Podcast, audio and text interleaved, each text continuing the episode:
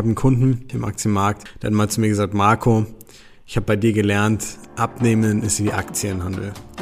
Solange, sobald du anfängst emotional zu werden, da geht das Ding nach hinten los. Herzlich willkommen zum Smart Body Upgrade, der Podcast für den neuen Abnehmen- und Gesundheitsstandard für alle Unternehmer, Selbstständige und Führungskräfte. Du siehst den Wald vor lauter Bäumen beim Abnehmen nicht mehr. Hier wird endlich Klarheit geschaffen echter Mehrwert aus unseren erfolgreichsten Coachings, reale Umsetzungsbeispiele unserer Kunden, einfache Lösungen für deinen Alltag und die hilfreichsten Tipps rund um dein Abnehmziel. So, los geht's mit der nächsten Folge. Marco wieder hier und wir schauen uns heute ein spannendes Thema an, was für dich entweder interessant ist, wenn du jetzt gerade anfängst abzunehmen oder wenn du schon dabei bist und manchmal so ein paar Stolpersteine kennengelernt hast, beziehungsweise manchmal so richtige Plateaus mit dabei sind, wo du nicht weiter abnimmst. Und ich werde dir genau sagen, warum das so ist und wie du das verhindern kannst und wie du danach weitermachen kannst, sodass das Gewicht weiter purzelt. Lass uns gleich loslegen. Also, ein ganz wichtiges Thema ist ja, dass die meisten Leute nicht verstehen, was das Gewicht auf der Waage überhaupt bedeutet. Also damit meine ich jetzt nicht, ja, zu oder abnehmen, sondern damit meine ich, dass die meisten Leute diese Zahl einfach viel zu krass überbewerten. Das heißt, ähm, sie versuchen abzunehmen, versuchen sich gesund zu ernähren. Ich meine, du kennst es ja selber, Zucker weglassen, den ganzen Kram, ähm, was man halt so versucht, wenn man jetzt anfängt damit. Und manchmal hat man damit Erfolg, für eine Woche, für zwei Wochen, für mehrere Wochen, ist ja ganz egal, wie lange konkret. Und dann stagniert das Gewicht irgendwann. Und dann fängt das ganze Gedankenkarussell an zu arbeiten. Man hinterfragt, warum stagniert das jetzt? Ich habe doch alles gleich gemacht wie davor. Ja? Oder du bist länger schon dabei und hast einen sehr guten langfristigen Erfolg und nach 10 Kilo geht einfach gar nichts mehr. Oder Fall Nummer drei, du hast eine richtig gute Woche, ja, das Gewicht geht schon von Montag, ähm, hat man jetzt zum Beispiel erst wieder bei einem Kunden, da ging es runter, er hatte am Sonntag die Woche zuvor, hatte er, weil da wiegen wir immer, also wir haben ein Check-in am Sonntag, äh, hatte er 101,5, glaube ich, waren es. Und dann hatte er zur Mitte der Woche 99,4 und hat gesagt, das ist eine geniale Woche, die kann so weitergehen, so ungefähr. Und am Sonntag hatte er dann auf einmal wieder 101 Kilo drauf. Also nur 500 Gramm gefühlt abgenommen. Natürlich war er schockiert, kam gleich zu mir, hat gesagt, Marco, irgendwas passt nicht, der Plan funktioniert nicht. Ähm, was ist es genau? Was habe ich falsch gemacht? Also jeder, der das kennt, weiß, dass das irgendwo den eigenen Ehrgeiz dann so ein bisschen triggert. Ja, dass man so ein bisschen unruhig wird dann auch, dass es einen auch nervt. Und das ist ein ganz großes Problem, weil ich habe einen Kunden, im, im, im Aktienbereich, im Aktienmarkt, ja, und der handelt auch quasi mit größeren Beträgen und ähm, hat mal zu mir gesagt, Marco, ich habe bei dir gelernt, abnehmen ist wie Aktienhandel. Solange, sobald du anfängst, emotional zu werden, da geht das Ding nach hinten los. und so ist es im Prinzip auch ein bisschen in dem Fall. Ich will dir ganz kurz aber erstmal erklären, welche Arten von Gewichtsschwankungen gibt's? Warum kann dein Gewicht steigen und wie gehst du mental damit um? Und was solltest du optimalerweise machen, um dann ja weiter die Kilos purzeln lassen zu können, um weiter Fortschritt zu machen? Also der erste Part ist der, du musst dich mit deinem Mindset anders aufstellen. Du darfst nicht das, was auf der Waage steht, immer als bare Münze nehmen. Ja, die Waage zeigt vieles an, aber nicht nur dein Körperfett. Wenn du abnehmen möchtest, was kannst du denn dann abnehmen? Ja, du kannst Wasser verlieren, du kannst Muskeln abbauen, das wollen wir beides nicht unbedingt. Wasser geht immer ein bisschen aus dem Körper raus, wenn du abnimmst. Aber am Ende wollen wir einfach nur Fett verlieren. Nennen wir das Kind beim Namen. Du willst Fett reduzieren. Das ist das, was du abnehmen möchtest. Was anderes kannst du gar nicht abnehmen und die Muskeln willst du sicher nicht abgeben. So. Und wenn wir Fett reduzieren wollen, müssen wir uns bewusst machen, dass das, was du auf der Waage siehst, nicht, das ist nicht nur der Fettanteil. Du, wenn du 100 Kilo wiegst, du bestehst ja nicht aus 100 Kilo Fett.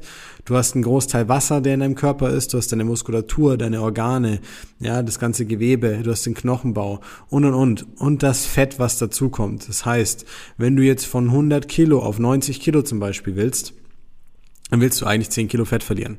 So. Und was zeigt mir die Waage aber dann wirklich an? Die Waage ist ein Mischmasch aus eben genau deiner Knochenmasse. Die sollte in der Regel von heute auf morgen gleich bleiben. Das wäre schlecht, wenn wir da große Unterschiede hätten. Ja, die Muskulatur sollte optimalerweise gleich bleiben. Da werde ich dir in späteren Folgen auch genau noch erzählen, wie du das machst beim Abnehmen. Ähm, und die Organe sollten sich auch nicht großartig verändern von heute auf morgen. Und dann hast du aber noch weitere Punkte, die da ganz entscheidend sind. Der Wasserhaushalt kann stark schwanken. Erkläre ich dir gleich warum. Der Fettanteil darf sinken, sollte sinken aber dann hast du ja auch noch die ganzen Verdauungsprozesse, die Nahrung, die du zu dir genommen hast und und und. So, das heißt, das Gewicht auf der Waage spiegelt nicht eins zu eins wieder, ob du Fortschritte machst oder nicht. Das kann sogar mal nach oben gehen in der Woche, in der du alles richtig gemacht hast.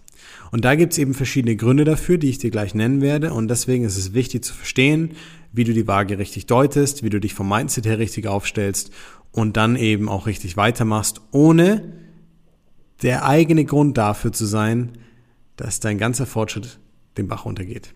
Also, welche Gründe gibt es denn für Schwankungen auf der Waage? Vielleicht kennst du auch schon ein, zwei. Wie war es bei meinem Kunden? Er hat bis Mittwoch gut abgenommen und hat den Fehler gemacht, sich am Mittwoch zu wiegen. Da ist der erste Bruch entstanden. Der zweite Fehler war dann im Prinzip, dass er ein Geschäftsessen hatte am Samstag und nicht weiß oder noch nicht wusste zu dem Zeitpunkt, weil wir relativ frisch gestartet sind, wie sich Essen gehen, Alkohol, Kohlenhydrate und Co. auf unser Gewicht, Achtung, nicht auf unseren Körperfettanteil, auswirken können. So, was waren die Fehler? Er war zu zufrieden mit dem Gewicht am Mittwoch, weil er vom Mindset her gesagt hat, ja, geil, der Fortschritt ist gut, ich komme gut voran, passt schon so. Und unterbewusst passiert eine Sache, sobald du zufrieden bist, wird das Ganze aufgelockert. Erinnere dich an das Thema konsequent, inkonsequent sein.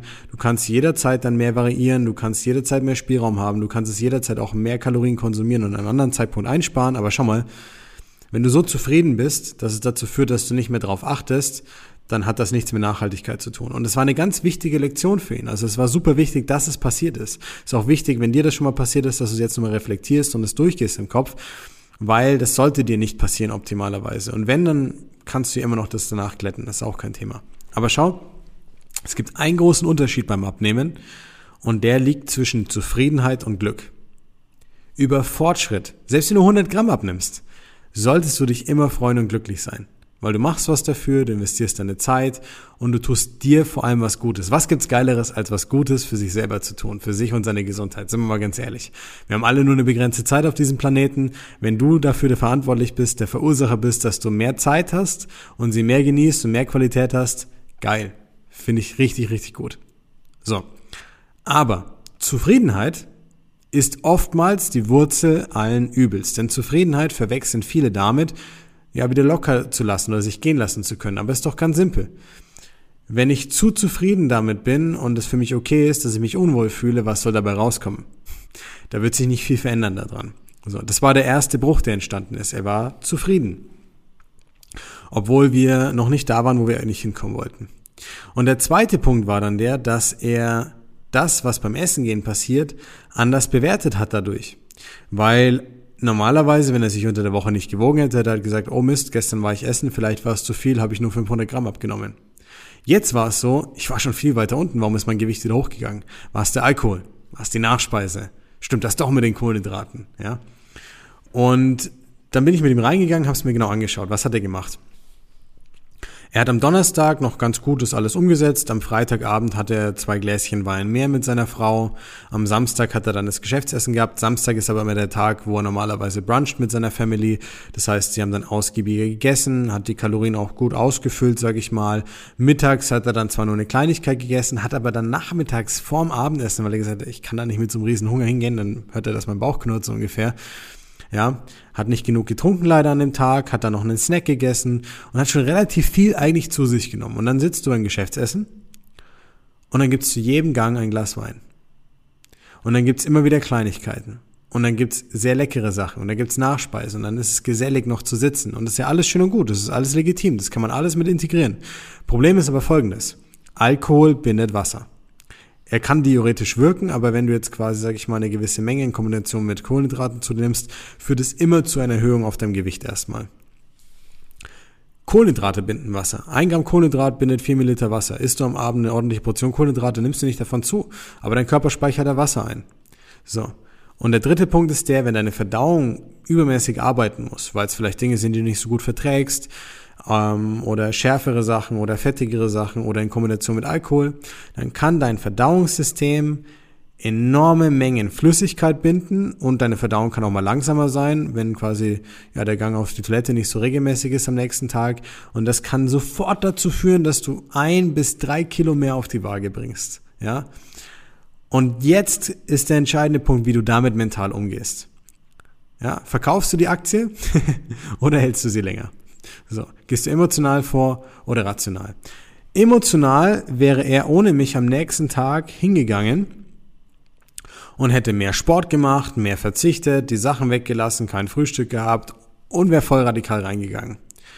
Das hätte dann einen Tag durchgehalten, vielleicht noch am nächsten Tag, am dritten Tag wäre wieder ein Bruch gekommen.